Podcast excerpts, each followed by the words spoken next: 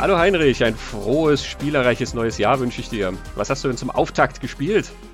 Hallo Christian, ich hoffe, du bist auch gut gerutscht. Ich war jedenfalls unterwegs in prächtigen Landschaften. Ein Spiel, sage ich dir, da bist du so am Busen der Natur, bewegst dich durch die üppige Vegetation und pflückst mal hier eine Nuss oder ein Zweiglein und benutzt sowas wie Lianen, um dich elegant fortzubewegen.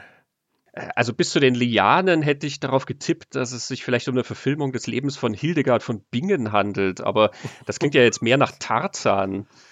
Nicht ganz, obwohl es gibt auch in diesem Spiel gefährliche Tiere und gefährliche Menschen, gegen die man sich wehren muss, aber ähm, ja, wie soll ich sagen, wir sind nicht in einem irdischen Dschungel unterwegs. Ich fürchte, da bin ich jetzt aufgeschmissen, weil also mir fallen ja durchaus ein paar Filme ein mit schöner Natur auf unirdischen Planeten. Hm. Das sind keine kleinen grünen Männchen, die sind eher groß und blau. Und das war jetzt zu leicht, oder? Alle, die mitgeraten haben. Gibt es da einen mit einem dicken weißen Vollbart? Nein. Es ist nicht der große Schlumpf. Obwohl, das Schlumpfspiel damals für ColecoVision, oh, die Grafik, ich sag's dir, aber es hat damit nichts zu tun.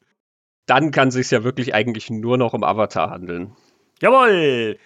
Also, ich muss ja ganz ehrlich sagen, beim Pixel-Kino-Podcast, man könnte manchmal meinen, wir sind etwas so rückwärts gewandt. Also, sowohl bei den Spielen als auch den Filmen, so ein paar Jahrzehnte haben die ja manchmal auf dem Buckel. Aber also nach unseren Maßstäben sind wir in der heutigen Folge ja geradezu atemberaubend aktuell. Es ist wirklich ein aktueller Film. Es ist ein Film, der Ende 2022 erschienen ist. Und das Spiel ist gar Ende 2023 erschienen. Aber wir haben uns ja schon öfter mit Zukunftsthemen beschäftigt, wie Doom oder Predator. Und äh, damit sind wir jetzt auch wieder richtig futuristisch unterwegs mit Avatar, das ja im Jahr 2170 spielt, also der zweite Teil. Ja, und das Spiel ist nach unseren Verhältnissen wirklich brandneu. Und äh, wir haben so ein bisschen, glaube ich, das Problem, auch heute das auseinanderzuhalten. Und deswegen, also wir konzentrieren uns auf den jeweils zweiten Film und das zweite Spiel, reden aber natürlich auch über den jeweiligen Vorgänger, weil das ja alles doch äh, sehr verknüpft ist. Also der Film ist auf jeden Fall, der Mittelpunkt steht Avatar The Way of the Water und das Spiel kommt von Ubisoft, das nennt sich Avatar Frontiers of Pandora. Ist also jetzt nicht eine Nacherzählung der Filmhandlung, es wäre auch ein bisschen langweilig, gibt da auch ein bisschen weniger Wasser. Aber äh, sehr interessant, wo das angesetzt ist, so im Zeitrahmen und äh, was wir da so auch durchaus Neues erleben auf diesem Mond. Der penible Erbsenzähler in mir musste ich jetzt darauf hinweisen, dass du einen Artikel in den Titel geschmuggelt hast, der da nicht hingehört. Mhm. Der Film heißt nämlich Avatar The Way of Water. okay. Dazu hat mir übrigens Christian gleich hier noch die Blu-ray-Verpackung vor die Kamera gehalten. Das könnt ihr natürlich jetzt nicht sehen, damit ich jetzt überhaupt nicht anfangen kann, darüber mit ihm streiten zu wollen. Okay, also wir streichen das zweite The aus dem Protokoll. Aber was wir nicht streichen, bevor wir hier richtig einsteigen, ist unser Appell an die Unterstützungsfreudigkeit unserer Hörer. Ja, wir sind nach wie vor und immer noch und ganz eifrig auf Steady unterwegs, wo man uns mit einem monatlichen Obolus unterstützen kann und bitteschön auch möchte. Für einen kleineren oder größeren Betrag kann man nicht nur das wohlige Gefühl genießen, dass man unsere Reisen auf ferne Planeten damit unterstützt, sondern man erhält auch noch unser Bonusformat, den allmonatlichen Pixelplausch, wo man hinter die Kulissen blickt und ähm, ja, so ein bisschen hört, was passiert, wenn wir gerade nicht über Avatar reden. Ja, und es gibt auch die neuen Pixel-Kino-Folgen, ein bisschen früher und alles für gar nicht so viel, wie heißt das, Unobtunium. Aber jetzt ist alles klar für Avatar.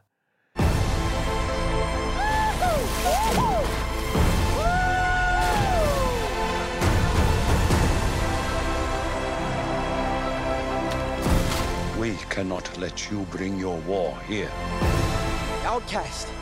That's all they see. I see you.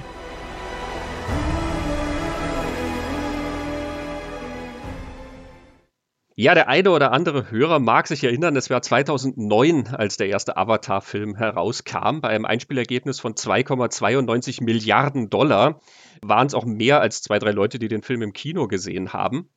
Avatar Aufbruch nach Pandora hieß dieses große Werk von James Cameron, das vor allen Dingen technisch ganz bahnbrechend war und spannenderweise auch James Camerons erster Film nach Titanic, zumindest sein erster narrativer Kinofilm. Er hat nach dem riesigen Titanic-Erfolg ja eine ganze Reihe von Dokus produziert. Er ist ja unter anderem runter zum tatsächlichen Wrack der Titanic getaucht. Da gibt es eine ganz spannende Doku. Er hat sich als Produzent betätigt. Und diese Idee zu Avatar, die hat er tatsächlich schon vorher gehabt. Er hat schon 1994 sein erstes Treatment zu Avatar geschrieben, 96, also noch vor Titanic angekündigt, dass er diesen Film machen will. Und dann hat das ein bisschen gedauert, weil die Technik nicht so weit war. Avatar, für die, die sich jetzt nicht ganz erinnern oder eine kleine Auffrischung brauchen, Avatar spielt im Jahr 2154 auf dem schönen Planeten Pandora. ein Mond, ein Mond. Jetzt habe ich dich erwischt. Oh. Nach The Way of the Water haben wir jetzt aus Pandora einen Planeten gemacht. Okay, steht unentschieden. Alle, die mitzählen.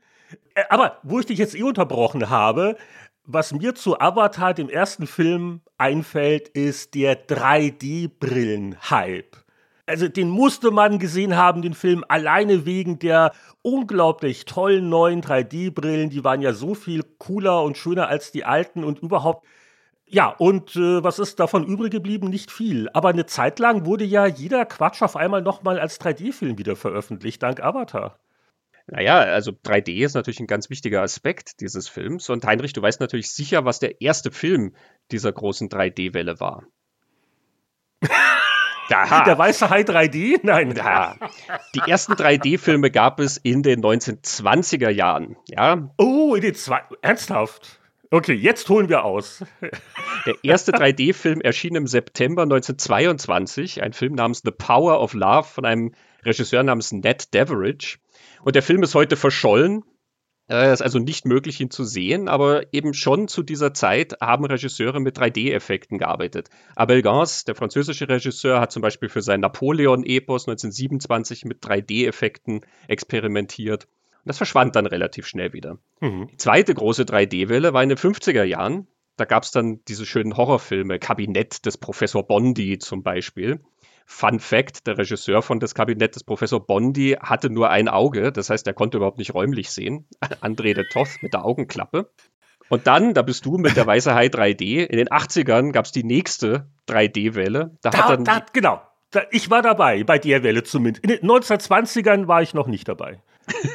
Auch wenn ich so aussehe. So veteranig sind wir nicht unterwegs. also da hatte dann jeder Kinofilm, der einen dritten Teil hatte, plötzlich einen 3D-Effekt, ja. Also eben der Weiße Hai 3D, Freitag der 13. Der dritte Teil, ähm, da flogen dann so Augäpfel und Jojos und so gegen den Zuschauer. Ähm, Amityville, der dritte Teil. Police Academy ist verschont geblieben von dem Ganzen. Das verschwand auch dann wieder und man merkt also schon, es dauert immer so ungefähr 30 Jahre bis zu einer 3D-Welle. Avatar hat also da eine neue gestartet und wie du gesagt hast, das war so eine Sensation, weil man diese Welt von Pandora, vom Mond Pandora, so genau anfassen und fühlen konnte dass halt plötzlich ganz viel in 3D rauskam und natürlich manches davon war spektakulär und manches davon war ja auch nur nachträglich draufgepfropft und völlig witzlos. Es gibt tatsächlich noch ein paar 3D-Filme. Wim Wenders zum Beispiel dreht ja noch in 3D. Seine Doku Anselm ist auch in der 3D-Fassung erschienen. Aber ja, man kann eigentlich davon ausgehen, dass die Welle auch schon wieder so ein bisschen vorbei ist. In 30 Jahren werden wir dann also vielleicht die nächste haben.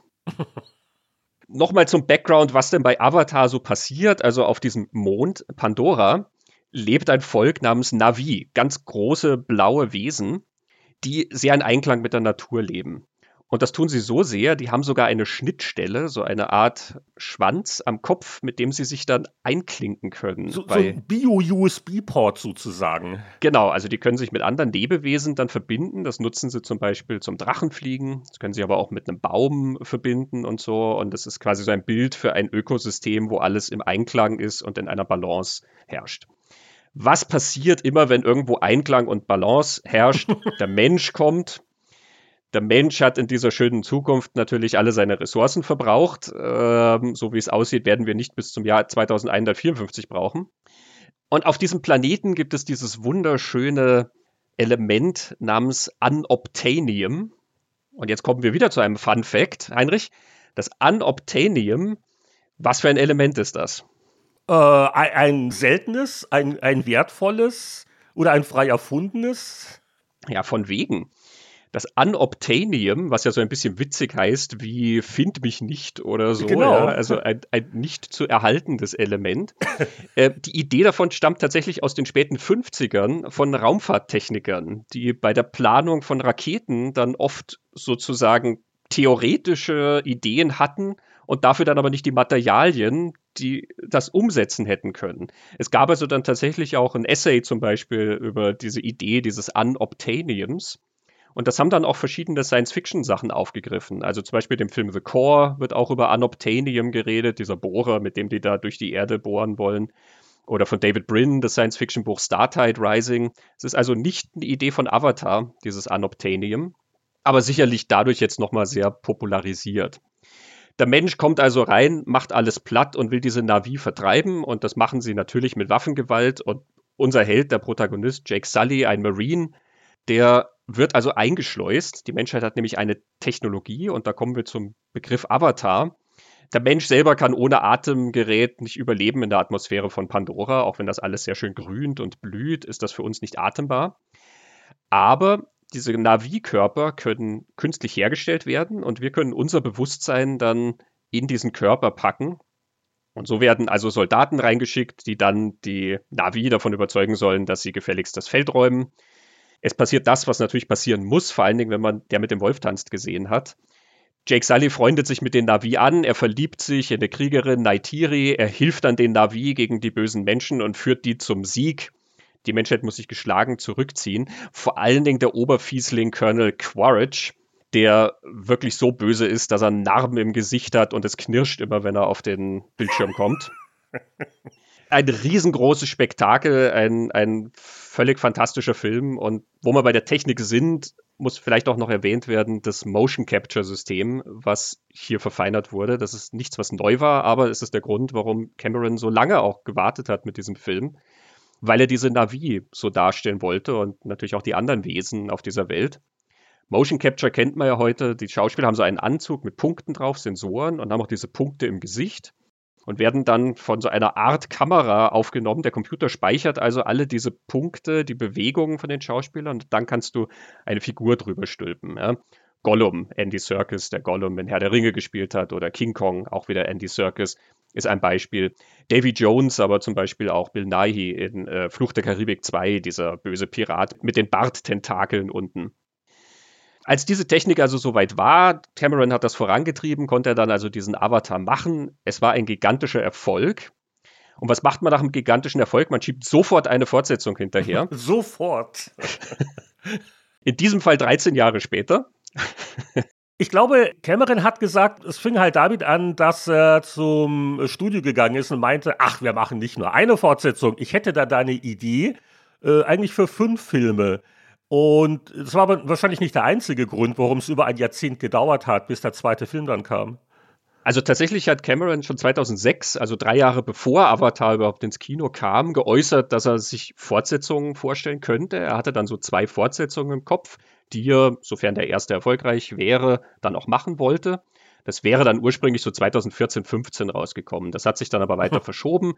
2012 hieß es dann, nein, es kommen stattdessen drei Fortsetzungen und ab 2016 hieß es dann, nein, es kommen vier Fortsetzungen, dass es also insgesamt fünf Filme werden. Der fünfte ist ja momentan angekündigt für 2031, ne? also in drei Jahresabständen. Und ich glaube, jeder von uns rechnet, wie alt er dann ist. Ja, lieber nicht, lieber nicht. Und wie alt ist Cameron dann? Ähm, aber auch hier, ja, die Technik war tatsächlich noch nicht so weit, denn Cameron fühlt sich ja immer sehr zum Wasser hingezogen, wie wir nicht nur durch die Titanic wissen, sondern auch The Abyss zum Beispiel spielt ja unter Wasser. Und hier lernen wir jetzt die Unterwasserwelt von Pandora kennen.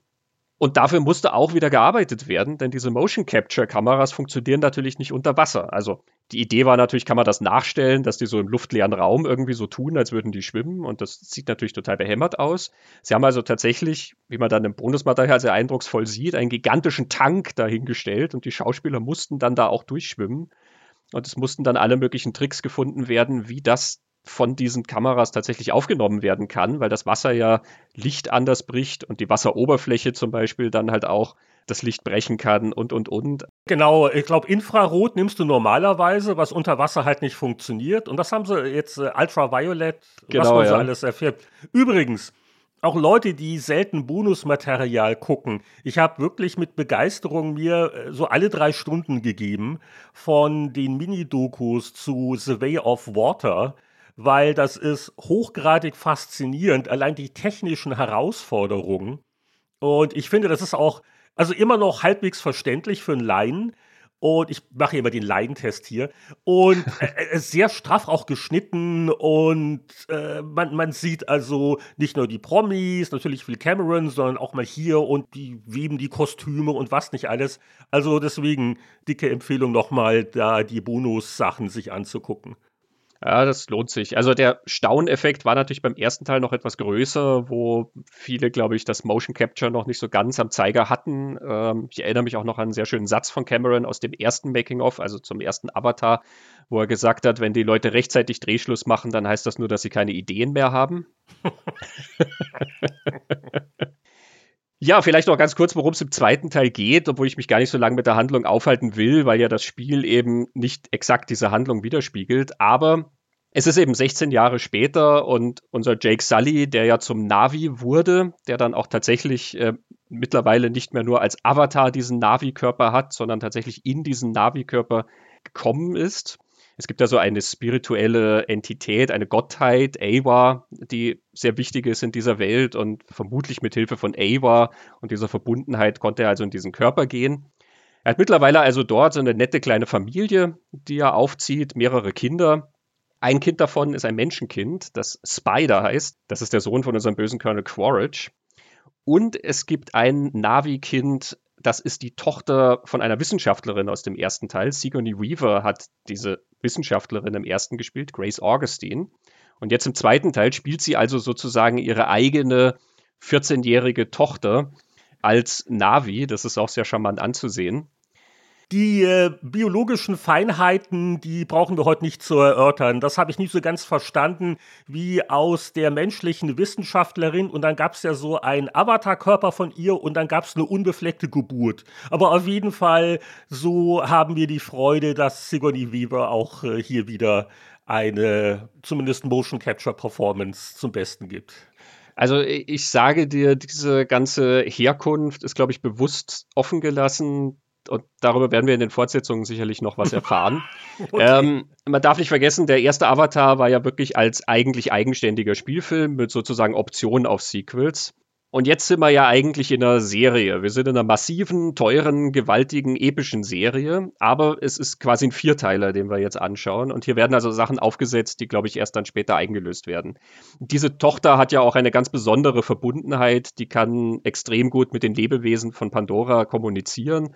Und während sich also unsere Navi, die ja Waldbewohner sind, dann in der Wasserwelt erstmal extrem schwer tun und äh, erst einmal überhaupt das Schwimmen lernen müssen und sowas, ist diese Tochter ja schon sofort dort quasi, ja, wie ein Fisch im Wasser und kann auch mit den Fischen kommunizieren und fühlt sich da quasi ganz wie zu Hause. Der nächste Teil, der dritte, das wissen wir, da wird ja wieder eine neue Navi-Rasse gezeigt und das werden diesmal Feuer-Navi sein. Und ich glaube, you heard it here first, dieses Kind wird darauf hinauslaufen, dass es so eine Art Last Airbender ist, das mit allen Elementen umgehen kann und vermutlich irgendeinen direkten Draht zu dieser Gottheit Awa tatsächlich hat. Okay. Ihr müsst gar nicht bis 2031 warten. Der Christian spoilert jetzt schon das Ende der Serie für euch. Also mal schauen, 2031 hören wir uns das wieder an, ob ich recht hatte oder nicht. Und äh, wenn ich nicht recht hatte, dann gebe ich einen aus. Soweit sind wir noch nicht. Jake flüchtet nach wie vor vor den Menschen, die kommen nämlich wieder und sind schlecht gelaunt. Und mit dabei ist auch wieder der Colonel Quaritch in Wiedergeburt. Er hat nämlich diesmal einen Navi-Körper gekriegt und sozusagen die DNA, die von ihm geklont wurde, wurde in diesen Navi-Körper reingepflanzt. Und die Erinnerungen, ja, die kann man ja auch dann uploaden, sehr praktisch. Genau, also wie es so schön bei den Pitch-Meetings bei der Satire heißt, ähm, die Menschen wollten ganz dringend die Expertise von dem Typ, der es schon beim ersten Mal vergeigt hat. Der jagt also Jake Sully und seine Familie. Die flüchten zu dem Navi-Stamm am Wasser, finden dort quasi neue Verbündete. Die Menschen kommen, es gipfelt in einer großen Schlacht.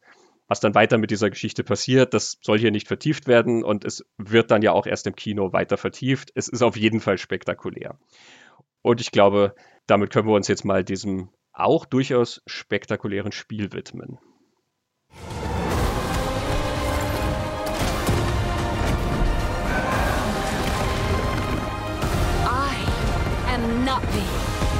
I will protect Pandora. Sivako!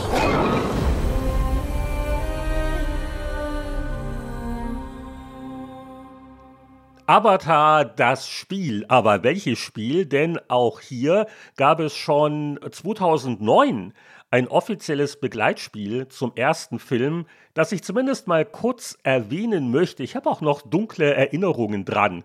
Das hieß einfach James Camerons Avatar, The Game, erschien für die damals zeitgenössische Hardware, also neben PC, Konsolen wie PlayStation 3, Xbox 360, gab noch ein paar andere Umsetzungen. Und auch das wurde schon von Ubisoft entwickelt, dem Studio in Montreal. Und das habe ich in Erinnerung als ein relativ simples, aber durchaus unterhaltsames, für seine Zeit grafisch ansprechendes, ja, äh, Actionspiel mit leichten Rollenspielelementen. Hm, es gab einen interessanten Kniff. Das war von der Handlung her auch so ein bisschen vor dem ersten Film angelegt, glaube zwei Jahre, damit man sich da nicht ins Gehege kommt. Und du konntest relativ früh in der Handlung mit deinem Charakter die Wahl treffen, ob du jetzt quasi zum Navi werden willst, also willst du überlaufen, wie das der Jake im Film macht, oder du kannst auch sagen, nö, ich bleib bei der ADA und diese Navi sind die Bösen. Ganz witzige Idee.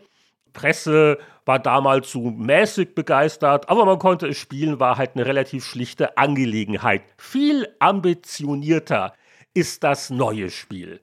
Avatar Frontiers of Pandora. Es erschien am 7. Dezember 2023. Da merkt man schon, die Entwicklung hat ein bisschen gedauert, denn während das erste Spiel, ich glaube sogar noch in der Woche vor dem Kinostart rauskam, ist das zweite jetzt rund ein Jahr später erschienen.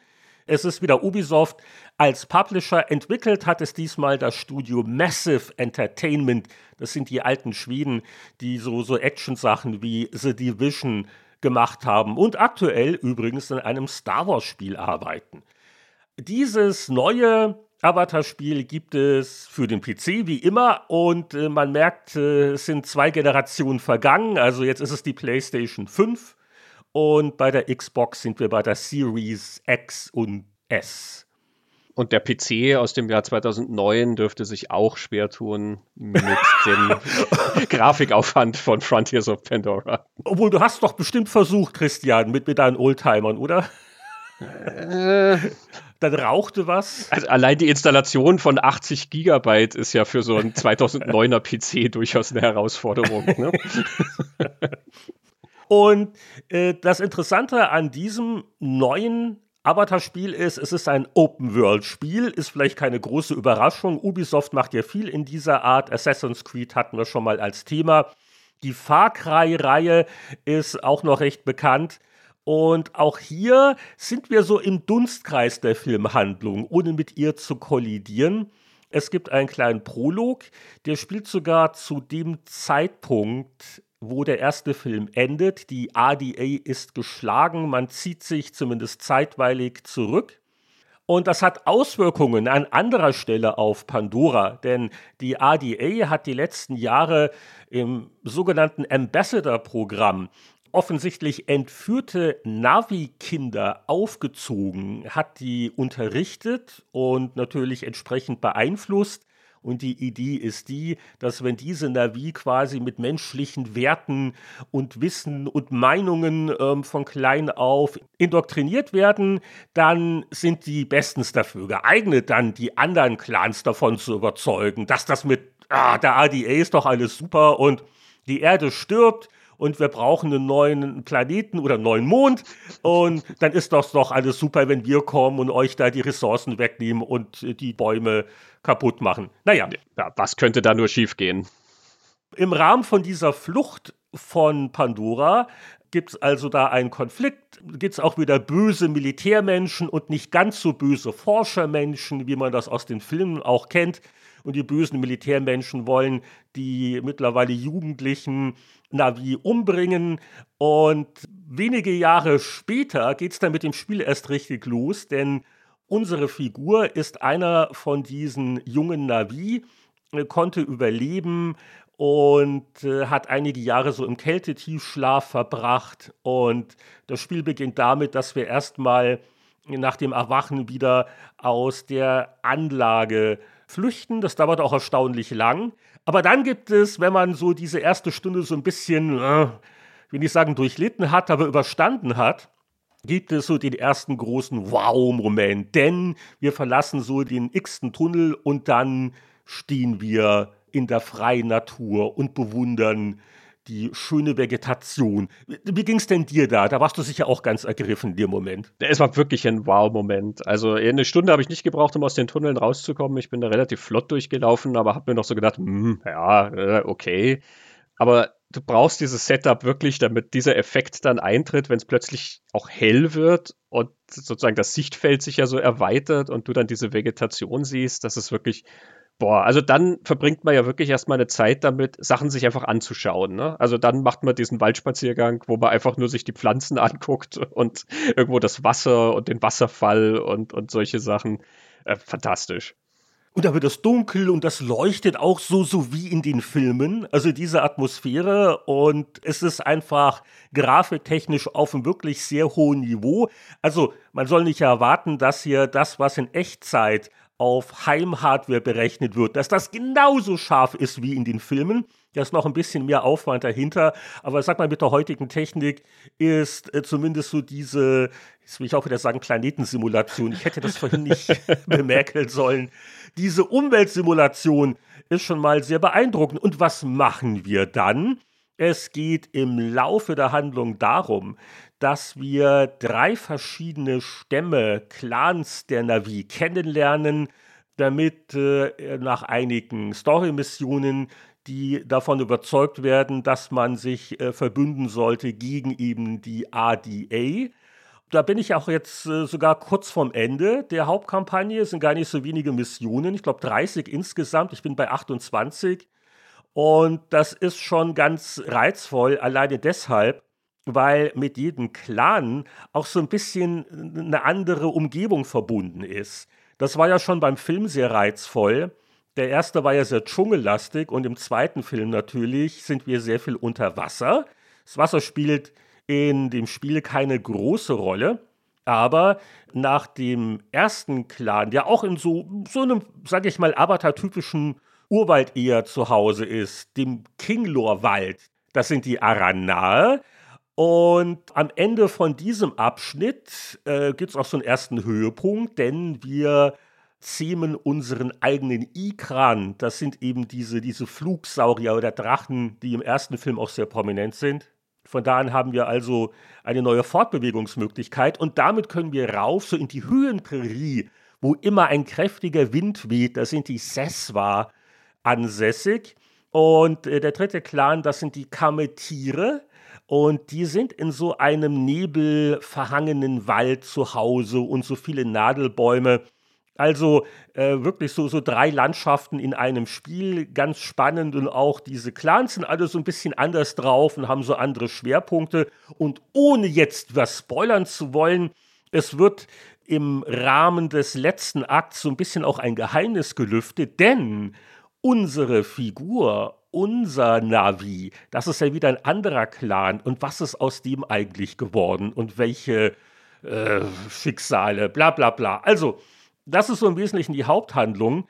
Aber der Gag bei einem Open-World-Spiel ist halt, dass du jetzt nicht sklavisch diesen Missionen folgen musst, sondern es gibt eine ganze Reihe von Nebenaufgaben, die sind auch äh, durchaus lohnend, weil dann gibt es Ausrüstung und Waffen und daraus ergibt sich dann dein Rüstungswert, der so ungefähr deine Stärke anzeigt. Es gibt Skillpunkte, dass du Fähigkeiten verbesserst oder ganz neue erwirbst.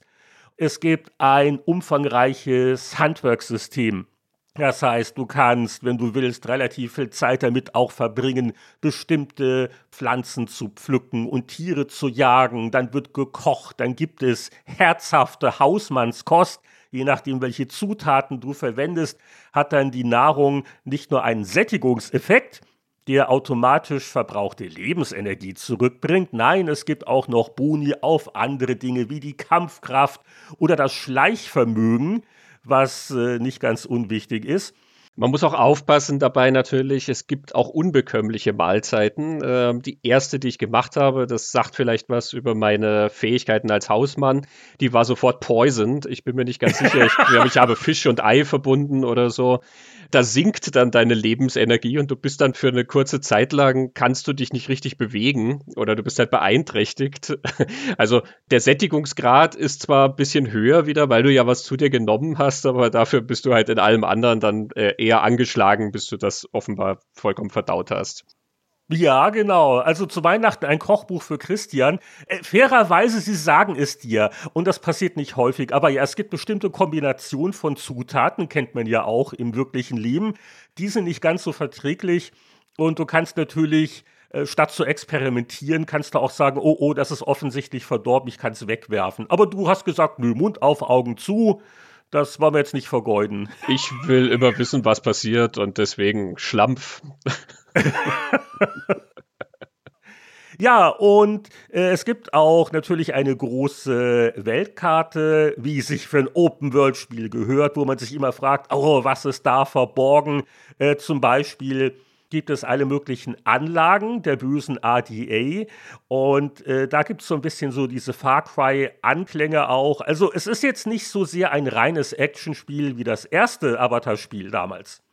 Aber ähm, wenn du dann versuchst, einen Stützpunkt zu erobern, der dann übrigens sofort wieder von niedlichen Tieren bevölkert wird und die Bösen sind vertrieben und die Natur erholt sich immer wieder befriedigend.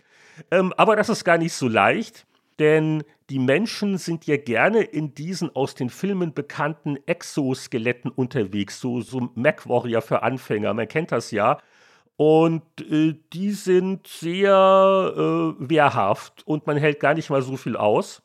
Erschwert wird das dadurch, dass so dass das Anschleichen, das nicht gesehen werden, das Stealth-System, das ist zwar im Prinzip da, aber ich fand es sehr unzureichend und frustrierend. Also sehr oft läuft es dann doch auf eine offene Konfrontation heraus.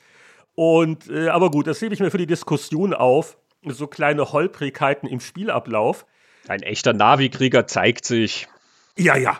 Auf jeden Fall ist es eine äh, ganz interessante Mischung und man kann so ein bisschen seinen Schwerpunkt selbst setzen, was man jetzt machen will. Und es gibt sogar einen Menüpunkt, das ist so eine Art Mini-Enzyklopädie. Wenn ich durch diese Welt gehe, kann ich per Tastendruck meinen Navi-Sinn aktivieren. Und das sollte man häufig machen, weil man sonst leicht was übersieht. Äh, man kann sich sehr leicht verlaufen.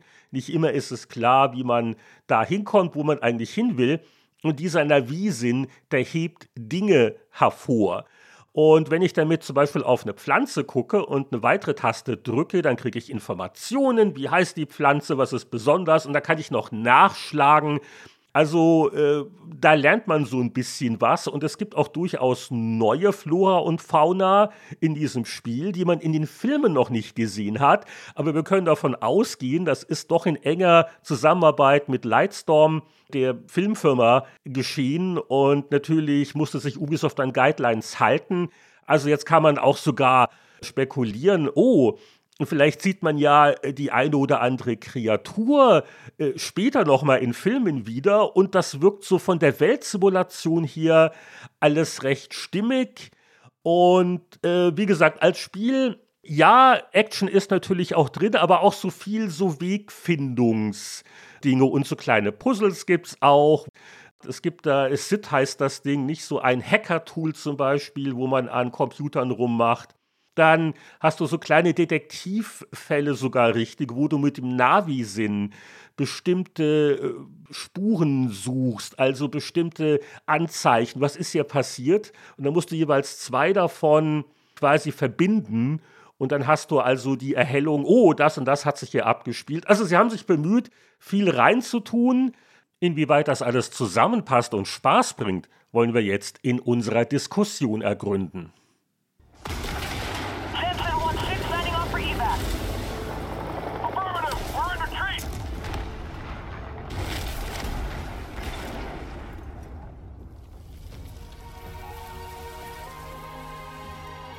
Ja, Heinrich, bevor wir jetzt uns ums Spiel noch etwas tiefer kümmern, denken wir nochmal an den Film zurück.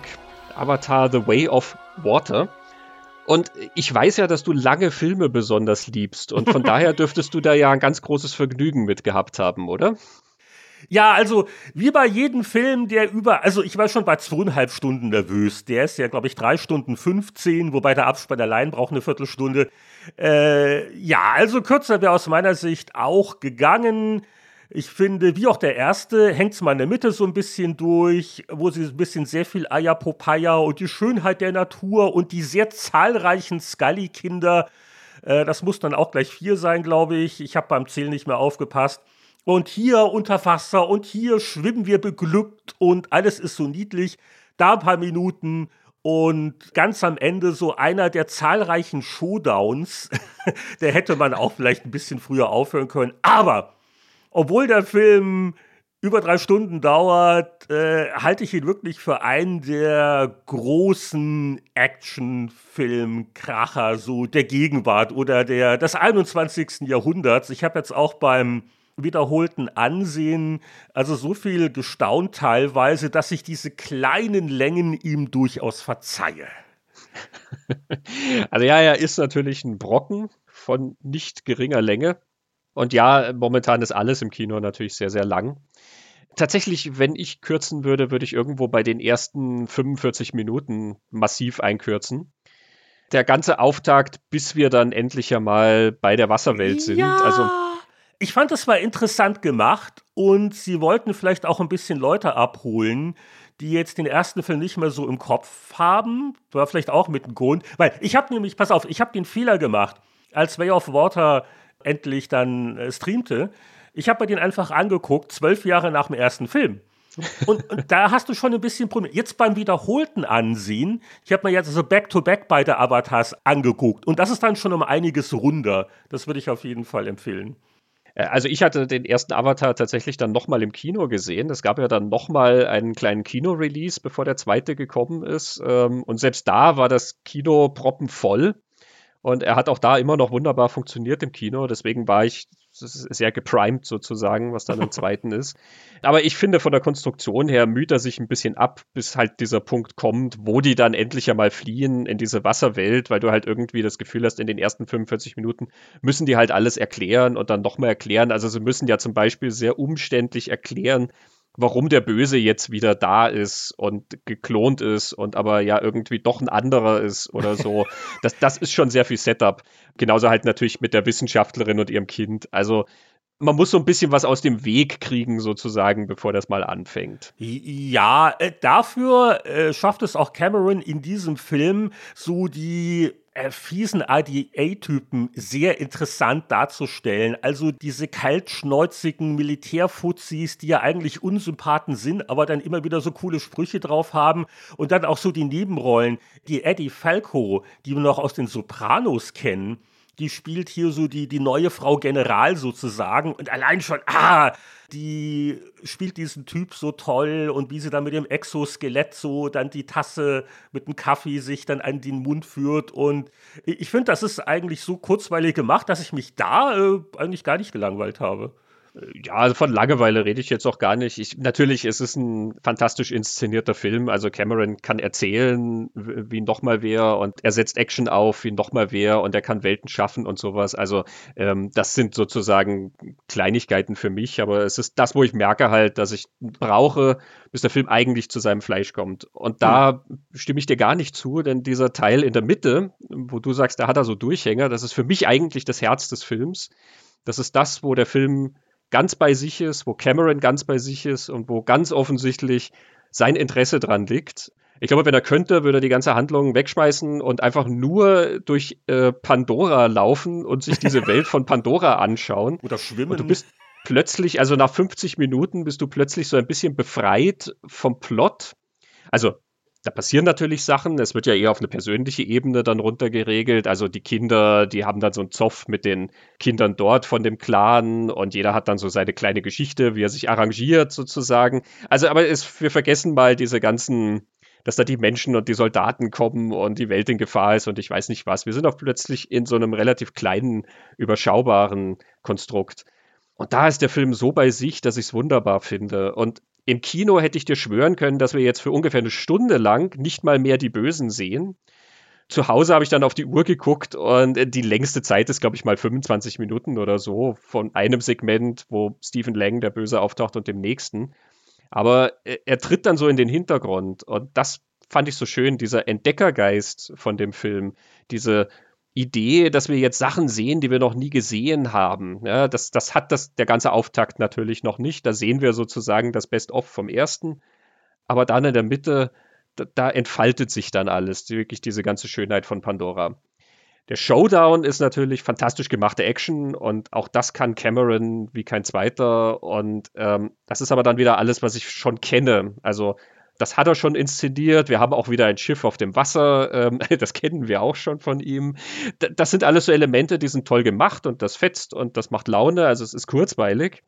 Aber das Staunen, das, dass ich da sitze und mir denke, das kenne ich noch nicht, das will ich sehen. Bitte bleib mal kurz stehen, weil ich will mir das genauer angucken. Das habe ich nur in der Mitte. Äh, ja, also äh, das muss man natürlich nochmal auch unterstreichen, wie toll die Illusion ist, wie unglaublich diese erfundene Unterwasserwelt wirkt.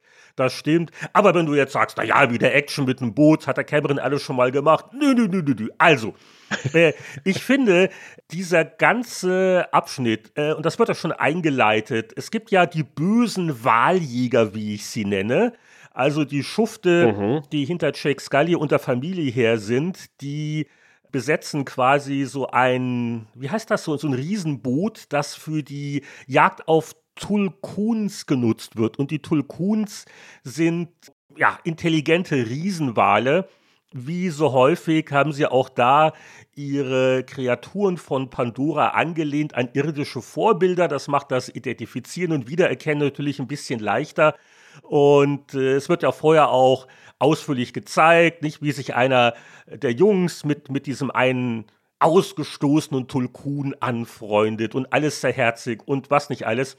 Und in dem Moment, wo also klar wird äh, und das auch noch gezeigt wird, äh, wie die also quasi diese Tulkun jagen und warum, natürlich das arme Wesen wird nur wegen irgendeiner wertvollen Substanz, die man dann abzapft, getötet. Ähm, das ist so atemberaubend gemacht, allein dann, wie sie diese, diese Krabbenbeiboote absetzen und äh, das ganze Tempo, die Ideen äh, für, die, für die Schiffe, für die Technik, die sie da haben. Der Höhepunkt ist natürlich dann später eine Szene nach dem Motto, der Tulkun schlägt zurück. Und also auch beim Wiederholen ansehen, da muss ich mich sehr zurückhalten, um da nicht, also aufzuspringen und zu johlen. Also es ist einfach so mitreißend gemacht. Und ich finde, dass so dieser, dieser Showdown sogar die Luftschlacht im ersten Film nochmal übertrifft. Also das ist immer das, wo, wo ich mir denke, Mann, der, der, der Cameron, der wird ja auch nicht jünger und die neue Generation an Regisseuren und was man nicht ja alles mit Computergrafik machen kann. Aber da siehst du einen Unterschied. Das hat eine Qualität, wo ich sagen muss, äh, toll. Also wirklich als Actionfilm ist allein deswegen die lange Gesamtlaufzeit wert für, für diese Sequenzen. Ja, also man geht da total mit und das ist halt das narrative Geschick von Cameron. Also ja, der Moment, wo dann der Wahl kommt eben, das, das funktioniert ja, weil du so ein tolles Setup hast und das kann Cameron sehr gut Setup und Payoff, dass du halt Sachen einführst und sie dann später auflöst auf eine befriedigende Art und Weise. Und das sind manchmal Kleinigkeiten und manchmal sind es komplexere Geschichten. Aber das, wenn man das sich ein bisschen anschaut, eben wie er diese ganzen Fäden zieht, das macht er extrem geschickt, hat er in seinen anderen Filmen auch schon immer sehr schön gemacht. Und deswegen ist man dann emotional involviert. Also das ist, glaube ich, auch das, was ihn sehr absetzt. Natürlich ist er technisch gesehen auch ähm, in dem Sinne, wie er den Raum einsetzt und also einfach die Geografie der Kampfsequenzen, dass du als Zuschauer den klaren Überblick bewahrst darüber, wo jetzt gerade eigentlich wer ist und was die machen und so weiter. Das ist 1A, das funktioniert fantastisch. Aber es funktioniert eben auch fantastisch, weil narrativ du an die Figuren so gebunden ist, dass es dir nicht wurscht ist. Du gehst mit bei dem ganzen Kampf, weil du emotional schon am Schicksal von den Figuren hängst. Und auch der Bösewicht, der den du ja eigentlich bezwingen willst. Ja, das, das macht er natürlich sehr schön, dass du dir denkst, was so ein, da kann dem mal endlich jemand eine reinhauen. Ne? Aber der, auch, der ist auch so interessant wieder. Und auch der Schauspieler Stephen Lang, Mhm. Ich frage mich immer, äh, was hat er dann vorher gemacht? Also als Mensch natürlich noch mehr, aber auch dann in seiner Avatar-Form.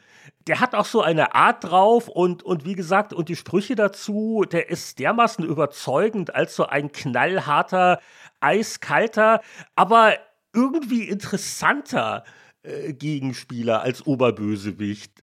Ja, ich finde, im ersten funktioniert er noch etwas besser in dem Sinne, dass man wirklich Wut und Hass auf den Mann hat, ja, und einfach das so befriedigend ist, wenn der wirklich endlich niedergemäht wird. Im zweiten, da kommt natürlich das Gesetz der Serie so ein bisschen, dass ja seine Figur jetzt erst einmal zu was aufgesetzt wird. Ähm, wir wollen jetzt da nicht spoilern, was dann zum Schluss passiert, aber es ist klar, dass er ja auch für die Fortsetzung aufbewahrt wird. Cameron hat auch gesagt, er wird in den weiteren Filmen auch auftauchen. Er ist dann so der Hauptantagonist quasi. Und da kommen dann so Komplexitäten rein, die sich sicherlich noch auflösen werden, die aber dann hier das so ein kleines bisschen schwächen, dass man so sich denkt, ja, endlich ist der Typ nieder. Stephen Lang, ähm, der hat eine ganze Menge gemacht. Der hatte damals sogar für Aliens von Cameron vorgesprochen, wurde aber nicht genommen. Aber du könntest ihn gesehen haben in dem wundervollen John Badham-Film mit Michael J. Fox und James Woods auf die harte Tour. Wo Michael J. Fox als Schauspieler bei James Woods dem Cop anheuert, weil er ja einen Cop spielen soll und deswegen sich anschauen will, wie echte Cops agieren. Und James Woods jagt so einen verrückten Killer und das ist Stephen Lang. Das war 1991, da ist er noch ein bisschen jünger, aber auch da schon ein formidabler und wirklich irrer Bösewicht. und heute kennt man ihn, glaube ich, auch aus diesem Horrorfilm Don't Breathe. Gab es auch eine Fortsetzung dieser blinde, verrückte alte Mann, der da in diesem kaputten Haus in Detroit lebt. Ähm, ich bin kein großer Fan von dem Film, aber Stephen Lang ist immer sehr beeindruckend, weil er einfach ein sehr intensiver Typ ist als Schauspieler. Gut, aber auf jeden Fall großes Action-Kino, da sind wir uns ja soweit relativ einig. Mhm. Aber beim Pixel-Kino-Podcast fragen wir uns immer, wie fängt das Spiel den Film ein und wie wir schon gesagt haben, von der Handlung her relativ wenig. Und ich halte es auch für einen erfreulichen Trend. Es gab ja mal so vor so 20 Jahren auch mal die Welle, wir erzählen die Story vom Film genau nach. Also wie das Buch zum Film. Und das ist ja eigentlich langweilig und eigentlich immer enttäuschend, weil der Film hat es ja eigentlich schon besser vorgemacht. Und deswegen finde ich die Entscheidung eine sehr gute, zu sagen, okay, wir haben unsere eigene Handlung halt in diesem Rahmen von dieser Welt, die uns vorgegeben worden ist. Und bevor ich äh, später noch so eins, zwei Kritikpunkte, die mich wirklich nerven, runterrattere, bevor ich mich da reinsteigere, muss ich aber mal explizit loben, wie gut das Spiel als Pandora-Simulator funktioniert. Also wenn es jetzt darum geht, die Atmosphäre so einer Umgebung zu transportieren, mhm. da fallen mir spontan jetzt keine anderen Spiele ein, die das ähnlich gut hinkriegen. Also diese Atmosphäre, die ganzen Details, du hast wirklich eben dieses Gefühl, oh, ich bewege mich jetzt hier in dieser außerirdischen Welt. Es ist gar nicht so oberflächlich eben durch diese Informationen und weil du halt sehr viele Pflanzen nicht nur brauchst für Ressourcen, sondern, wie man es auch aus dem Film kennt, äh, die sind ja auch recht interaktiv. Das haben sie recht geschickt, teilweise jetzt für Gameplay eingesetzt. Es gibt gewisse Ranken, die sind wie Lifte, da wirst du hochgezogen. Es gibt irgendwelche Pilze, auf die springst du, und die sind wie Trampoline, da kommst du auch also äh, viel weiter. Andere Büsche, wenn man schnell sich die nähert, dann klappen die quasi hoch und bilden so eine Art Wand. Das ist sehr faszinierend und auch die Bewegung an sich ist irgendwie schön. Also die Navi, die sind ja sehr elegant und geschickt und das wird hier durchaus gut transportiert. Man, man kann schnell laufen, man kann weit und hoch springen. Den Doppelsprung lernt man auch relativ schnell. Und es ist also ganz erstaunlich, was für Distanzen man überwinden kann auf die Art und Weise. Und alleine dafür verdient das Spiel absolut Lob. Oder wie ging es dir denn in der Hinsicht?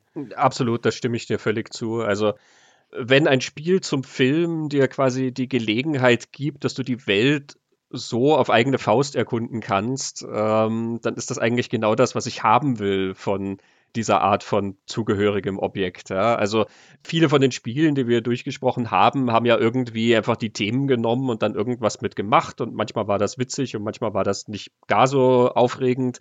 Aber sie haben dir ja selten die Gelegenheit gegeben, so wie ich jetzt gesagt habe, Moment, bleib mal stehen, ich will mir das genauer angucken, ja, als würdest du den Film kurz anhalten und sagen, friert mal alle ein, ich will mir jetzt den Raum genauer angucken. Ich, ich will da jetzt mal gucken, ihr geht links, ich gucke jetzt mal, was rechts ist, ja.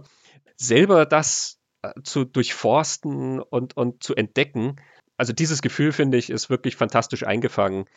Und wie toll das zusammenhängt, habe ich dann tatsächlich gemerkt, wo ich dann wieder zurück zum Film gegangen bin. Also den Film hatte ich im Kino gesehen und jetzt kam also dieses Spiel raus und ich dachte mir schon, oh ja, wirklich, das fühlt sich so an, das ist dieselbe Ästhetik, das ist extrem schön eingefangen, auch in den Details, diese Pflanzen, die du gemeint hast, auch die, die dann sich so zusammenklappen und verschwinden, wenn du näher gehst und alle solche Sachen. Ja, das ist dann, oh, das kenne ich ja aus dem Film. Das genau, probiert man ja. dann auch gleich.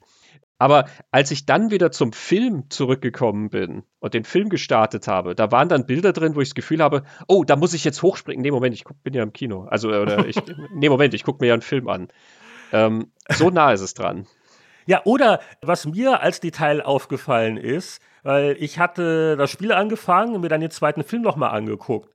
Und äh, du erkundest im Spiel unter anderem auch so aufgegebene frühere Stützpunkte von der ADE, also so kleine Stationen sozusagen. Und im zweiten Film kehren sie zurück so an den Ort des Showdowns vom ersten Film, mhm. halt auch x Jahre später. Und wieder auch so ein Ministützpunkt überwachsen ist von der Natur und die Pflanzen. Und, und das ist im Spiel so. Also man merkt wirklich, die haben sich das angeguckt wir haben äh, schon versucht, das so nachzuempfinden. Das ist äh, natürlich sehr cool und vor allen Dingen, man freut sich immer, weil wenn man da dann den Computer wieder zum Laufen kriegt, dann gibt es dann die nächste Nebenmission oder man findet irgendwelche Ressourcen. Also dieses Rumstöbern und Erkunden macht schon Spaß und sie haben ja auch sich noch Mühe gegeben, zum Beispiel, wenn du einfach Sachen pflückst. Da haben sie gleich noch ein Minigame eingebaut weil ich aber sagen muss, ich fand es auf Dauer zu anstrengend und war dankbar, dass man im Optionsmenü das äh, auch ignorieren kann.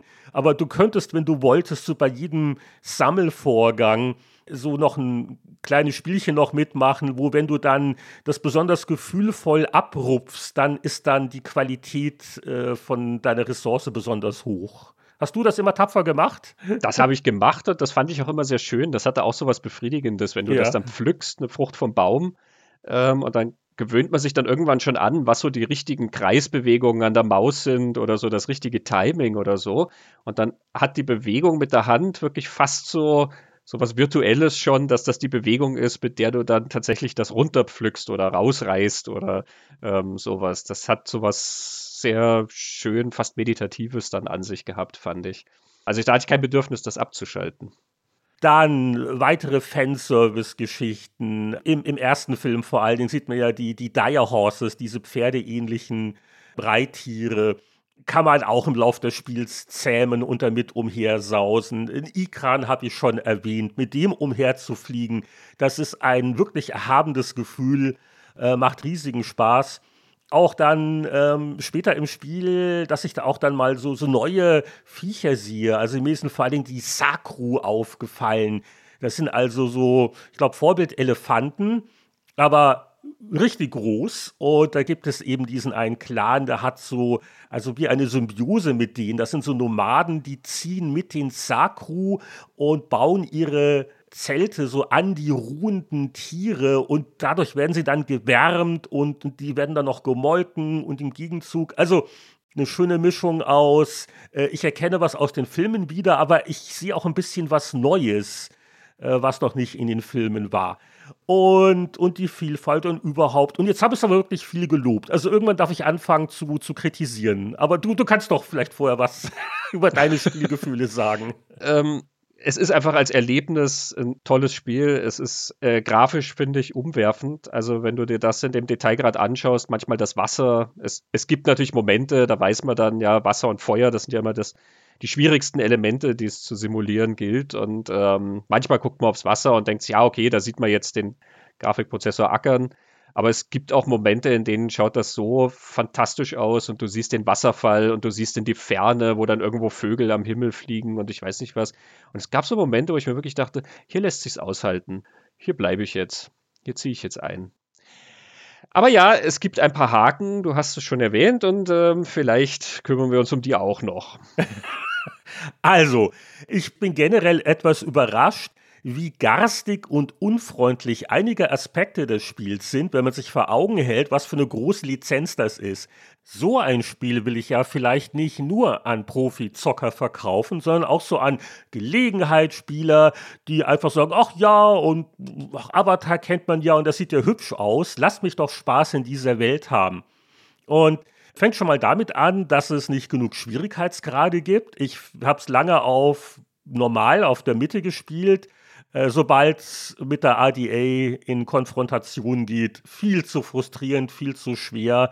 Und ich spiele es also seit einiger Zeit auf der relativ niedrigsten Stufe, aber die wären für einen Einsteiger, die wäre auch zu happig. Warum macht man das nicht wie in vielen anderen Spielen? Allgemein ein Vorbild übrigens für Mainstream-freundliche Lizenztitel Hogwarts Legacy, also die Harry Potter-Welt als Open-World-Spiel, dass ich sowas habe wie einen Story-Modus, wo es also fast unmöglich ist zu sterben. Das ist die eine Sache. Die andere Geschichte ist, äh, ich kann nicht frei speichern. Warum nicht? Wieso? Keiner weiß es. Äh, es gibt nur einen Autosave und einer meiner zahlreichen E-Mails über die Jahresendperiode, Christian, äh, war, glaube ich, als ich das Gefühl hatte, dass ich jetzt nach zwei Dritteln der Kampagne nicht mehr weiter kann. Wie, wie klang ich denn vom Ton hier? Den Tränen nah? Äh, sehr frustriert, ja. Also es, es, hat sowieso immer geschwankt. Äh, du kamst immer zu einem Punkt sehr frustriert rüber, wo du gesagt hast, na, jetzt hörst du auf. Und eben, also das mit dem, gerade mit dem Speichersystem, also wie man sowas machen kann, das geht überhaupt nicht. Und, äh, und also ne, Powerwertung null, so klang das dann ungefähr. Und dann manchmal noch am selben Abend, äh, manchmal auch am nächsten Tag, da kam dann die Nachricht stattdessen, ah, ich habe jetzt doch rausgefunden, wie das geht und ich bin jetzt schon wieder ganz weit und da klangst du wieder super motiviert und äh, warst wieder voll dabei auf Pandora. Also wirklich Höhen und Tiefen. Und nur das mit dem Speichersystem, also das lag nicht an meiner persönlichen Dummheit, weil Folgendes ist passiert. Ich bin einmal raus. Äh, da war, ich dachte, da ist die Mission jetzt abgeschlossen und okay, und man hat noch andere Dinge im Leben zu tun okay, Spiel beenden. Und dann beim nächsten Start, es ging nicht weiter. Es hätte eine Nachfolgemission getriggert werden sollen in einer Sequenz und das geschah nicht. Ich habe dann noch einige Zeit verbracht, hier Google und da und auf den Patch gewartet und dann, also nach drei Versuchen, wo es nicht ging, irgendwie am nächsten Tag einfach mal zehn Minuten gar nichts gemacht, nur stillgestanden und auf einmal, bumm, wird die nächste Quest getriggert. Also, dass so ein Spiel kleine Bugs und Glitches hat, das kommt vor. Aber ich bin wesentlich weniger panisch, wenn ich weiß, na ja, gut zur Not, ich habe ja noch meinen manuellen Spielstand, den ich zwei Stunden vorher vielleicht angelegt habe. Ich muss also nicht wieder ganz von vorne anfangen. Das ist so ein, also das und der Schwierigkeitsgrad, das müssen sie doch irgendwann noch patchen die Kunst und der Aufwand, der in dieser Weltsimulation steckt, irre. Und dann solche Anfängersachen, wo, wo seit Jahrzehnten eigentlich klar ist, wie man es macht, da haben sie gepennt. Und meine Theorie ist, die waren eh schon ein Jahr zu spät. Das musste noch in dem Jahr raus, dass irgendwo, keine Ahnung, dass das Playtesting oder die Umsetzung von Erkenntnissen, dass das zu kurz kam. Das sind so die Geschichten. Ja, und ansonsten. Aber Heinrich, jetzt überleg doch mal, denk zurück, versetze dich zurück in das Jahr 1984. Was würde der junge Tester Heinrich Lehnhardt wohl zu dem Kritikpunkt sagen, dass man nicht überall speichern kann? Also wir hatten ja neulich im Pixel-Kino auch Doom, äh, 30 Jahre alt, da kann ich jederzeit frei speichern. Und das trägt auch sehr viel zum Spielspaß, finde ich, bei, weil man eben, ne, dann, dann Fortschritt, der bleibt erhalten. Und das ist jetzt keine neumodische Erfindung. Also äh, als Oldschool-Spieler habe ich so das Gefühl irgendwie, ja, es hat was Pures an sich, dass ich nicht von mir aus speichern kann, sondern das Spiel schreibt mir das vor. Aber äh, im Prinzip stimme ich dir natürlich zu, vor allen Dingen, weil bei so einem Open-World-Game man ja gerne Sachen ausprobiert. Ja? Und ja. ähm, gerade wenn man Möglichkeiten hat, dann möchte ich einfach auch immer wissen, was passiert. Und wenn ich mir dann nicht sicher bin, wo ist denn jetzt eigentlich mein letzter Spielstand? Muss ich dann eventuell die letzte halbe Stunde alles nochmal machen, wenn ich jetzt irgendwas vergeige? Oder wird jetzt was vielleicht dann sogar hinterher gespeichert, was ich nicht mehr rückgängig machen kann? Ähm, dann halte ich mich halt zurück mit solchen Experimenten. Das heißt, wenn ich immer speichern könnte, dann würde ich halt einfach mal probieren, auf alles Mögliche zu ballern oder halt irgendwo runterspringen, wo ich eigentlich gar nicht vielleicht runterspringen dürfte oder äh, äh, völlig egal, ja, oder in eine Richtung wandern, die mich fernab vom Ziel bringt und dann irgendwelche Mixturen machen, die völlig wahnwitzig sind, um einfach auszuprobieren, was passiert denn, wenn ich diese Sachen zusammenwerfe und so.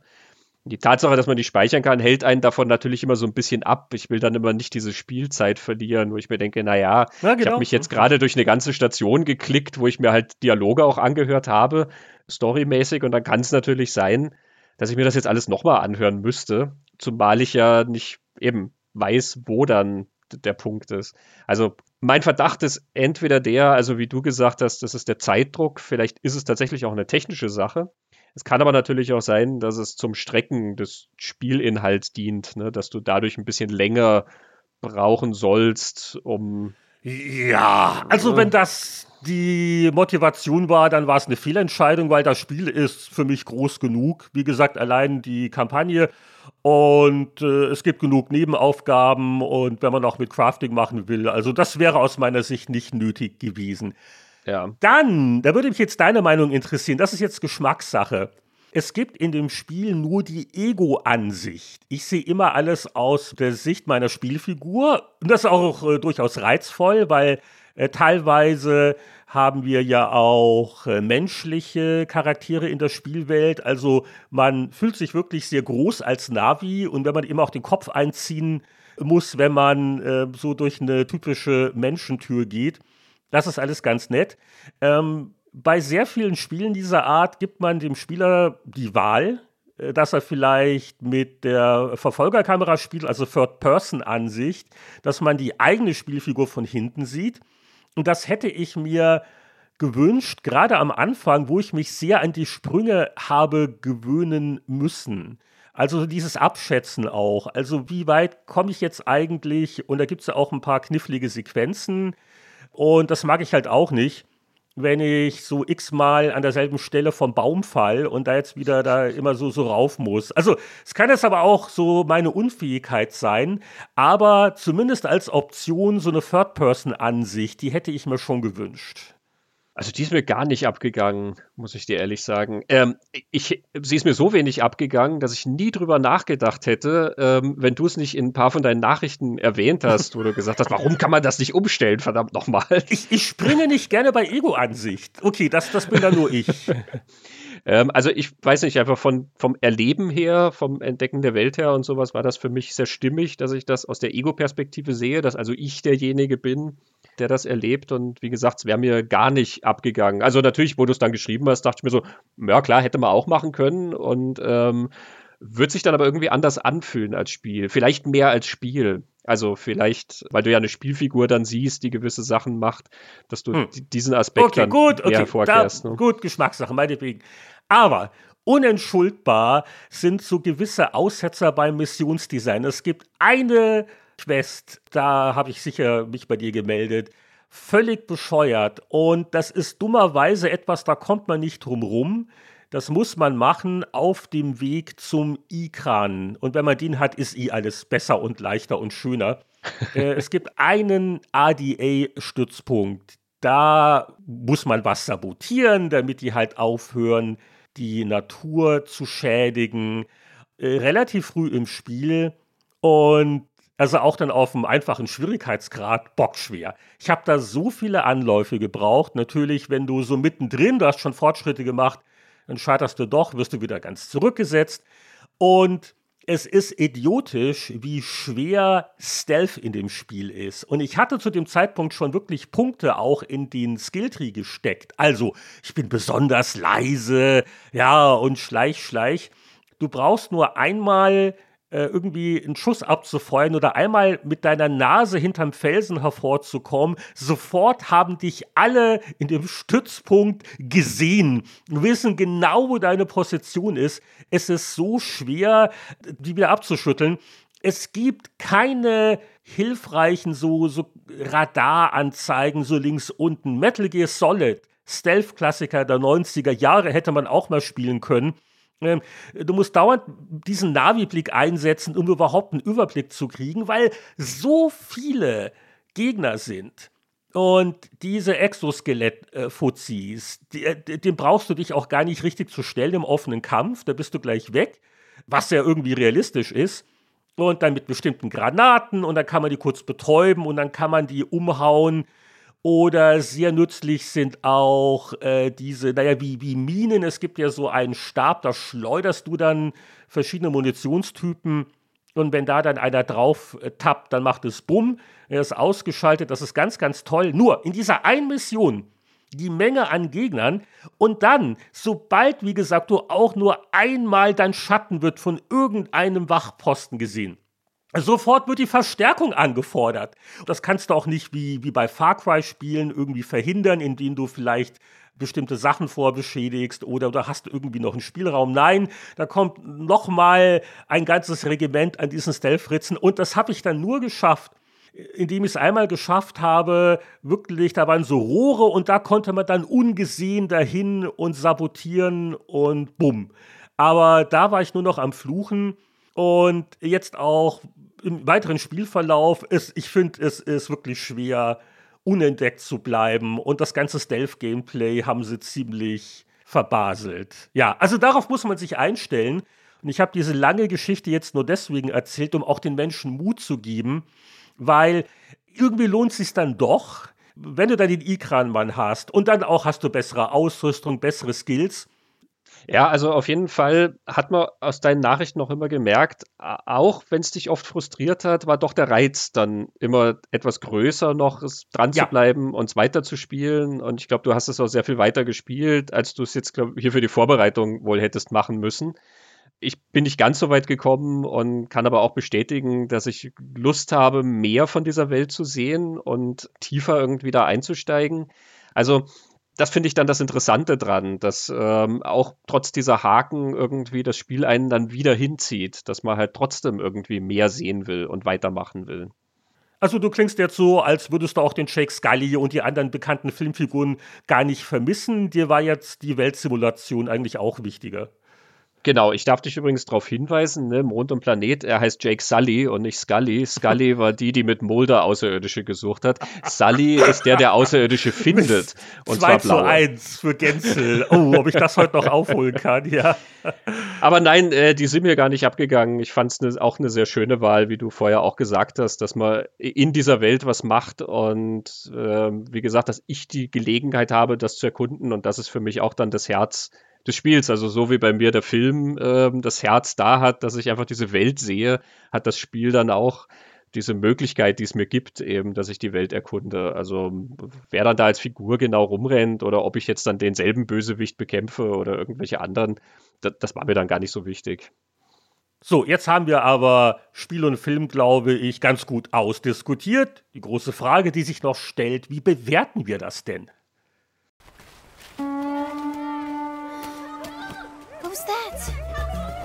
What's going on?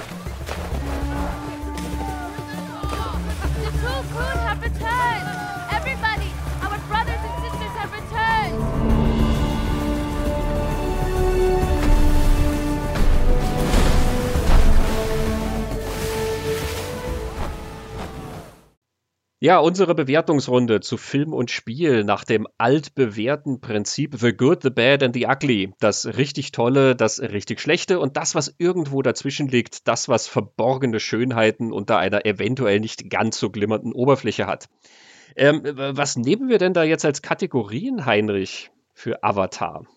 Also, Christian, ich dachte mir, beim Film geht es ja ums Wasser das Faszinierende an den Filmen sind die Kreaturen. Warum nicht Meereskreaturen nehmen für unser Bewertungssystem? Aber jetzt kommt's. Wir sind mal nicht so im üblichen gut-böse Schema, sondern inspiriert vom geschätzten Quaritch würde ich mal sagen, wir sehen das aus der ADA-Perspektive. Größer ist besser, es geht nur um Macht, fressen und gefressen werden. Und mein kühner Vorschlag ist, wir sortieren das heute quasi nach der Unterwassernahrungskette auf Pandora. Hm. Wer frisst wen? Also da gibt es ja mal diesen ganz, ganz großen, richtig epischen Wal. Tulkun, genau.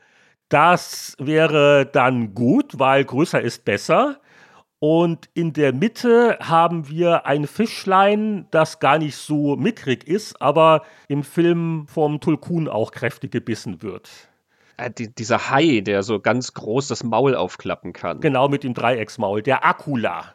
Ja, ich sehe, du hast das brav gelernt oder dein Bestiarium im Spiel studiert. ich habe, nein, nein, ich habe ich hab da in den Wikis nachgeguckt, damit ich ja nicht mehr dauernd korrigiert werde. Also ich hatte früher so Bändchen, wir entdecken und bestimmen. Da kann man durch den Wald laufen und wenn man dann Insekten sieht, konnte man nachgucken, wie die heißen. Ja, und ähm, ich glaube, du hast jetzt hier so die Pandora-Variante irgendwie davon. oh Gott, bei Insekten sollte man erstmal schreien davonlaufen. Die könnten ja gefährlich sein. Das ist so meine Vorgehensweise. Ja, man konnte Punkte sammeln. Man konnte dann Kreuze machen, wenn man welche gesehen hat. Und also so die, die dahergelaufene Waldameise, die bringt natürlich nicht so viele Punkte, ähm, als wenn du dann so ganz seltene Grashüpfer oder irgendwie sowas findest. Ich glaube, die Jugend von heute, die spielt Pokémon Go, aber in der damaligen Zeit war das schon ganz aufregend. Aber jetzt nicht unumstritten wahrscheinlich, du wirst gleich aufstöhnen, wer ist dann bad? Und also die kann man eigentlich nicht als bad bezeichnen, aber der Nahrungskettenlogik folgend sind die Ilu leider relativ weit unten anzusiedeln. Die sind irgendwie relativ klein und niedlich und putzig. Das sind diese Plesiosaurier-Delfinreittiere. Du weißt, was ah, ich meine. Ja, die, die so aussehen, als würden sie sich immer so ein bisschen lustig machen über die, die auf ihnen reiten. Genau wahnsinnig putzig. Also, also die sind natürlich nicht bad in dem Sinn, ganz im Gegenteil. Sehr nützlich und freundlich.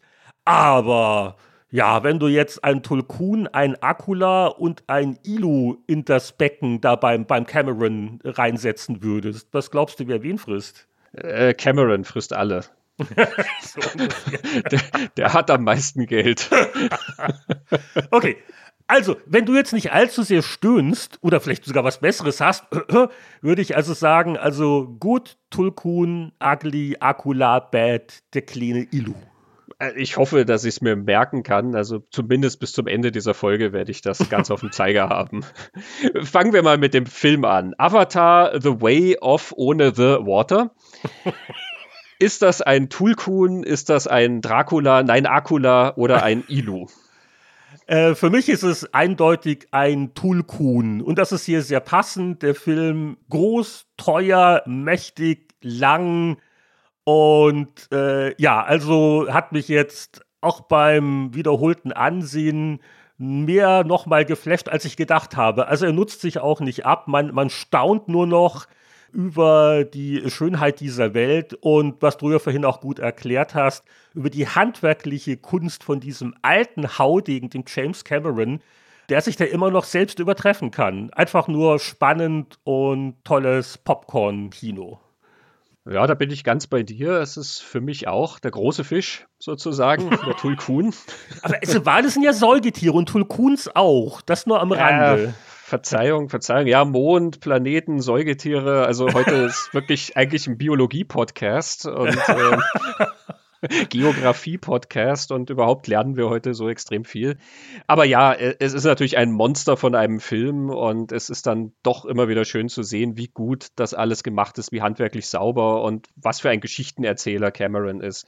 Ich finde, er verbindet das immer sehr schön, dass er ja ganz tolle Welten schafft und uns sozusagen Kinovisionen gibt, die wir noch nicht kannten oder die wir irgendwie so noch nicht zum Leben erweckt gesehen haben, ja, wie er es bei der Titanic gemacht hat.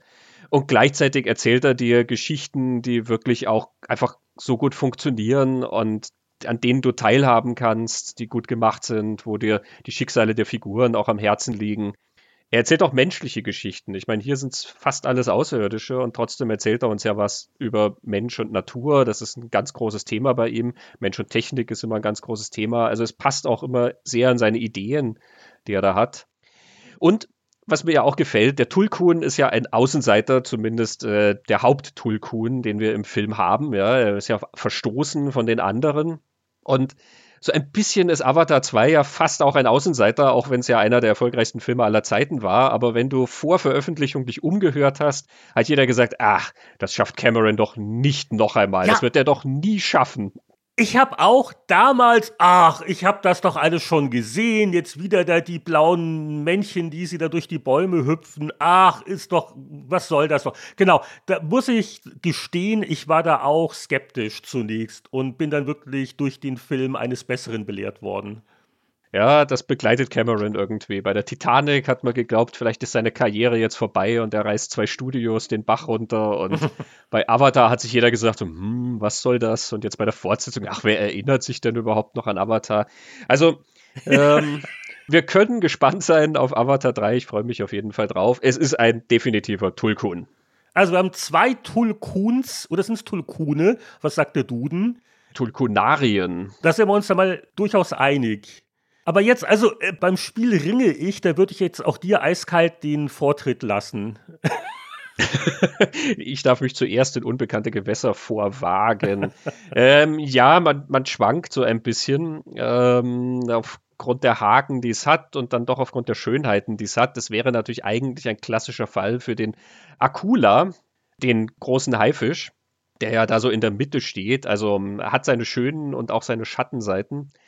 Und doch muss ich sagen, wenn ich da reingehe in diese Welt, finde ich es so schön, sie zu erkunden. Und ähm, das überstrahlt für mich so viel mehr von den anderen Sachen des Spiels, dass ich es eigentlich sehr schön finde. Ich finde es auch eine sehr gelungene Adaption. Und ich glaube, das ist ja auch hier so ein bisschen das, worauf wir schauen. Ne? Nicht nur, was ist es für ein Spiel, sondern auch, wie verhält sich das zu dem Vorbild oder zu der Welt, die da geschaffen wird? Und ich finde, das ist ganz fantastisch gemacht und äh, kongenial umgesetzt.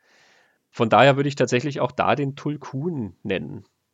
Du, das hast du jetzt perfekt zusammengefasst, weil ich würde nämlich jetzt sagen, es kommt darauf an, welche Brille ich mir aufsetze.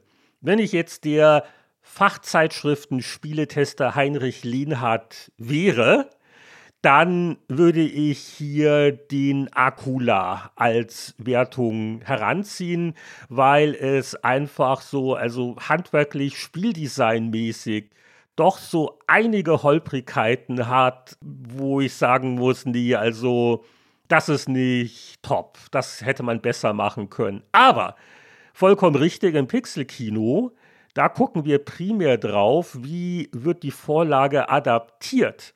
Und unter dem Gesichtspunkt neige ich etwas zähneknirschend auch zum Tulkun, weil ich den Ansatz schon mal gut finde, äh, zu sagen, okay, wir, wir spielen auch in dieser Welt, aber mit unserem eigenen Handlungsstrang, mit unseren eigenen Schauplätzen.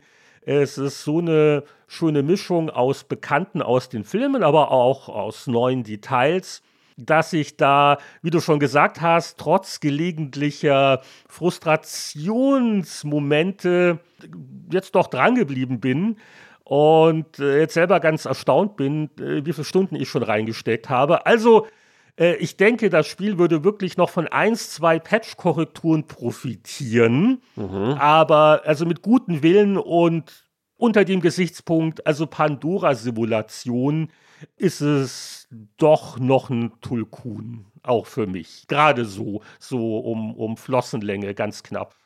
Jetzt haben wir vier Tulkune, also da müssen wir jetzt wirklich eng. ein großes Becken irgendwie äh, anschaffen. Vier Tulkune gibt ein Penunsel oder wie rechnet sich das? Naja, also auf jeden Fall ein großes Aquarium haben wir hier. Aber da fällt mir ein, wir hatten ja bei Emanuel, äh, glaube ich, auch angesprochen, diese schöne Szene mit dem Ausritt, wo dann die Silvia Christel vom Cinematografen, glaube ich, ersetzt worden ist, so im, mhm. im Kleidchen von hinten weil sie ja dann doch nicht reiten konnte und das vorher nicht gebeichtet hatte. Ich frage mich, wie ist das bei so einem Film wie äh, Way of Water, wenn da auch ein Schauspieler vielleicht nicht Schwimmer ist, aber er hat die Gelegenheit, in einem James Cameron-Film mitzumachen und sagt, ja, ja, unter Wasser kein Problem. Dann am ersten Drehtag, dann brauchst du deine Schwimmflügel. Was macht man da? Ja, ich glaube, in der Vorbereitungszeit hast du dann genug Zeit und ich glaube, deine Gage ist hoch genug, dass du dir dann Unterricht nimmst, bevor du losdrehst. Aber also goldene Schauspielerregel ist eigentlich äh, klar hast du Erfahrung, klar hast du das schon mal gemacht. Also egal, was die dich fragen, ja, haben sie Erfahrung mit Lasertechnologie? Ach, ach klar. Man, man muss das Gene Wilder in Die Frau in Rot, ja, wo er das erste Mal auf diesem Pferd sitzt und so wackelt und dann ein bisschen angibt und sagt, ah, ich habe sogar früher Unterricht gegeben. das ist die richtige Einstellung. ja, dazu gab es ja leider keine Spieladaption. Aber es erwarten uns ja noch viele weitere Themen in den zukünftigen Pixel-Kino-Podcasts. Äh, äh, Christian, wir haben mal irgendwann gesagt, das ist jetzt Staffel 1 und ohne zu definieren, wann und wie die abgeschlossen wird. Aber nach zwölf Episoden, das wäre doch jetzt ein guter Zeitpunkt, um zu sagen, okay, das war die Staffel und relativ bald geht es mit der nächsten aber weiter. Aber wir wollten uns auch mal hinsetzen, noch so ein bisschen diskutieren, Ideen austauschen, oder? Das heißt, wir ja. sind dann vielleicht ein paar Wochen später mit der nächsten Folge als sonst, aber sie kommt. Genau, also mal das Planungsdokument wieder ein bisschen auf Vordermann bringen und Ideen umherwerfen. Ich finde, es ist jetzt ein schöner Bogen. Wir sind von einem Außerirdischen zu ganz vielen Außerirdischen gekommen, vom haarigen Predator zu den blauen Navi. Das ist doch ein Bogen, den muss uns erstmal einer nachmachen. Und ja, ich äh, freue mich sehr dann auf unsere zweite Runde sozusagen, in die wir uns stürzen. Ja, und ein kleines Update gibt es ja vielleicht schon in ein paar Wochen beim Pixelplausch, exklusiv für die Steady-Unterstützer und die, die es werden wollen. Also wer da noch einsteigt, der kann natürlich das alles nachholen. Und wie immer besonderen Dank an alle, die uns bereits supporten steadyhq.com-pixelkino. Da kann man mit der neuesten James Cameron-Technologie wirklich in unsere Avatar-Köpfe hinein und sich das dann alles ja. downloaden und anhören. Okay. Fast. Nicht zu viel versprechen. Ja, in diesem Sinne, Heinrich, es war ein schöner Ausflug mit dir auf diesen Mond. Für, für, mich ist ja Pluto auch noch ein Planet, also von daher nehme ich das nicht so genau. Das geht aber mit Pluto hin und her. Also äh, ist es jetzt nicht wieder andersrum? Er war jetzt dann Zwergplanet die längste Zeit. Jetzt gibt es mal wieder Diskussionen, ob er nicht doch wieder also wer entscheidet denn sowas überhaupt? Ja, also äh, James Cameron vielleicht. Ähm. Ich glaube, da gibt es weniger kompetente Leute, ja, in solchen Fragen. Also mir tat Pluto natürlich immer leid, dass er so downgegradet wird und ähm, von daher Außerdem passt dann der Spruch nicht mehr. Mein Vater erklärte mir jeden Sonntag unsere neuen Planeten, damit man sich die Reihenfolge merkt. Und jetzt fehlt das P. Also, ah, jetzt kapiere ich, was du meinst. Okay. Merkur, Venus, Erde, Mars. Ne? Mein Vater erklärte mir jeden Sonntag. Ja, ja und so weiter. Okay, okay ja, soweit kann so. ich jetzt folgen. Okay. Ja gut, dann, dann Pluto Pandora quasi können wir jetzt äh, eingemeiden. Aber es ist kein, auch kein Planet. Mist. Okay. Äh, also wir schreiben eine Petition an James Cameron, dass äh, Pandora vielleicht wieder abgegradet wird. Und ja, mal schauen, mit was wir uns beim nächsten Mal beschäftigen. Okay, für die nächste Folge aber kein naturwissenschaftliches Thema. Ich glaube, unsere Grenzen sind offensichtlich. Ja, und äh, die Namen von den Tieren, die muss ich mir nicht immer merken können. Naja, du brauchst doch nur da dein Büchlein wieder rauszuholen von damals, so dein, dein Pfadfinder-Wald-Insektenbuch und dann geht das schon wieder.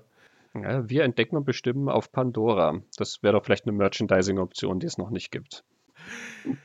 Ja, also dann sind wir jetzt wieder auf dem Trockenen sozusagen. Und äh, ja, bis zum nächsten Mal. Christian und ich versuchen uns noch gegenseitig zu überreden, was gewisse Themen angeht, aber die, die Liste ist lang. ja, bis dahin, Heinrich, äh, hat mich sehr gefreut und mach's gut. Tschüss.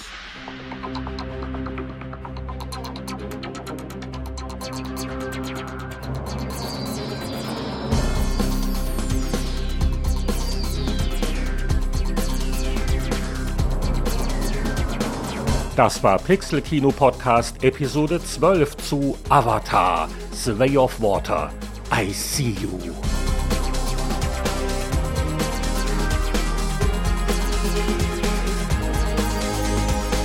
Vielen Dank fürs Zuhören und bevor wir alle das Schwimmbecken verlassen, noch unser Hinweis auf die Webseite pixelkino-podcast.com.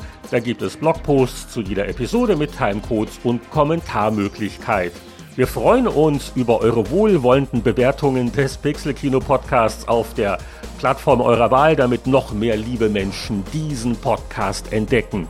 Und man muss gar nicht so flüssig sein, um sich eine Unterstützung des Pixelkinos leisten zu können. steadyhq.com slash pixelkino, da findet ihr unsere Kampagnenseite und wer uns ein paar Euro im Monat zusteckt, der wird auch öfters was von uns hören. Herzlichen Dank an alle bisherigen Unterstützer, mit besonderer Würdigung der Regiestuhlinhaber Andreas Wander und Frank Ridders.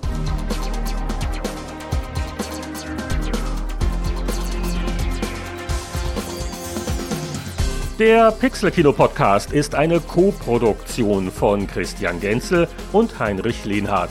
Die Musik stammt von Chris Hülsbeck. Wir hören uns bald wieder bei unserer Begegnungsstätte für Film und Spiel.